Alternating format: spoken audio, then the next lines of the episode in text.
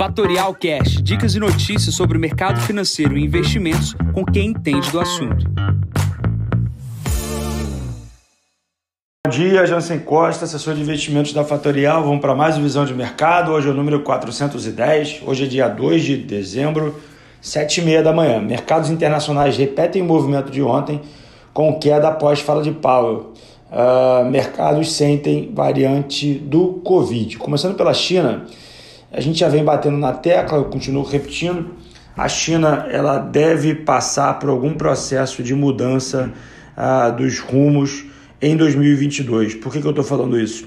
A gente teve o caso da Evergrande com a questão do crédito e, obviamente, a China quer continuar crescendo. Quer continuar crescendo quanto? Entre 5% e 5,5%. Tá? Obviamente, isso é a pauta de um congresso que vai acontecer esse, esse mês na China e, obviamente, os governantes lá têm esse foco do crescimento para evitar outros problemas como a fome no país.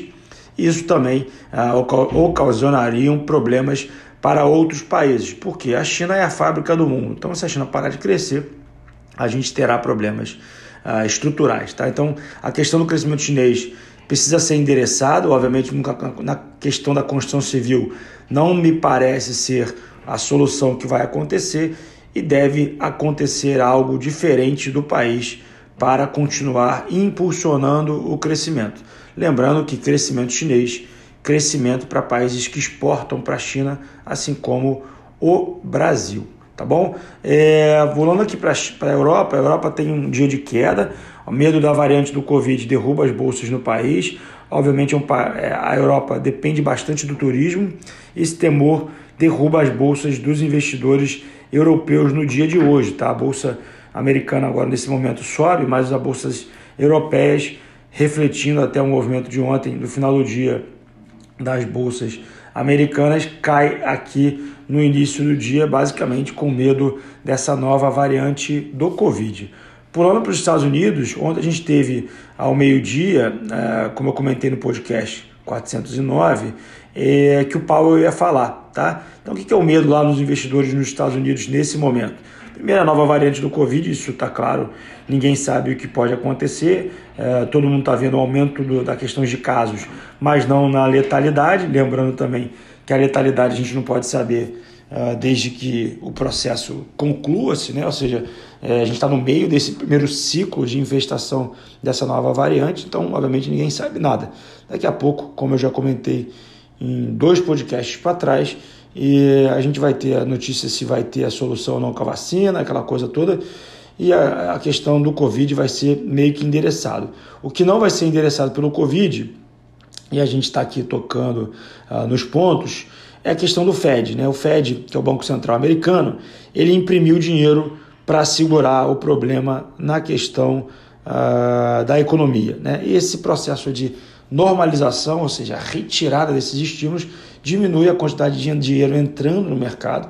Isso de, deveria segurar o crescimento do S&P com o dinheiro uh, injetado pelo Fed e também deveremos ter em 2022 uma alta de juros, tá? Vamos lá, processos de alta de juros nos Estados Unidos diminuiriam a diferença entre a relação entre países e os Estados Unidos, ou seja, o porto seguro dos investidores é nos títulos públicos americanos, tá? Então ele pagando mais yield, né, mais uh, taxa de juros, se o Brasil tiver uma diferença de juros menor, sofreremos retiradas do Brasil para ir para os Estados Unidos. Essa é a teoria básica do que a gente tem. O problema é que eu comentei e já vou reforçar, é que o diferencial de juros, apesar de estar positivo, os juros reais no Brasil ainda se encontram negativos. E falando agora sobre o Brasil, se vocês olharem o valor de hoje, vocês veem também a uh, primeira capa, né? É, o Pacheco, uh, o André, na verdade o André Mendonça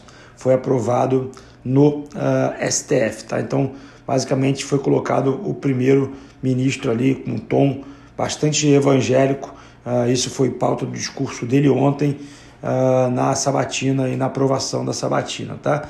A gente tem também o Pacheco, que é o presidente do Senado, é, dificultando ali o processo uh, daquela PEC dos precatórios. E a gente tem aqui no jornal de hoje também a questão da Vale do Rio Doce, a principal ação sendo indicada para os investidores, tá? E a gente segue a nossa dinâmica local aqui no Brasil, dinâmica essa de fundos multimercados recebendo saque, fundos de ações recebendo saque. Quando isso acontecer, a gente vai ter dificuldade da bolsa brasileira performar, tá? É o que a gente tem, né? Movimentos bastante interessantes de retirada, de grande retirada. Por exemplo, hoje a capa uh, da Bloomberg, né? A retirada de dinheiro do fundo da ADA, né? O fundo tinha 12 bi e agora tem 1 bi de patrimônio. São 11 bilhões sendo sacados ao tempo deste ano, tá? Vamos para a agenda. Agenda hoje, 9h15 da manhã, divulgação do PIB no Brasil, 10h30, seguro-desemprego nos Estados Unidos, às 14 entre 14 e 15h30, temos fala do Paulo Guedes junto com Bolsonaro aqui no país. Nesse momento, a S&P opera com 4.530 pontos, sobe 0,49, a bolsa na Europa cai 1,25, o VIX está na casa dos 25 pontos, o petróleo na casa dos 70 dólares, atenção nisso aqui, questão da inflação, os juros no Brasil permanecem caindo frente ao pior momento e o Bitcoin uh, ah, 56.615 dólares, cai 0,66%. Bom, vou ficando por aqui, desejando a todos uma ótima quinta-feira e deixando mais um recado. Ontem tive uma live com uh, uma, uma gestora chamada Giant Steps no Instagram, está gravado falando sobre o novo fundo de criptos da casa. Bom dia a todos, ótimos negócios. Tchau, tchau. E esse foi mais um Fatorial Cash. Para mais novidades e dicas sobre o mercado financeiro e investimentos, siga Fatorial no Instagram, @fatorialinvest. Para conteúdos exclusivos, entre no nosso Telegram, Fatorial News Informa. Para saber mais sobre a Fatorial, visite o nosso site fatorialinvest.com.br.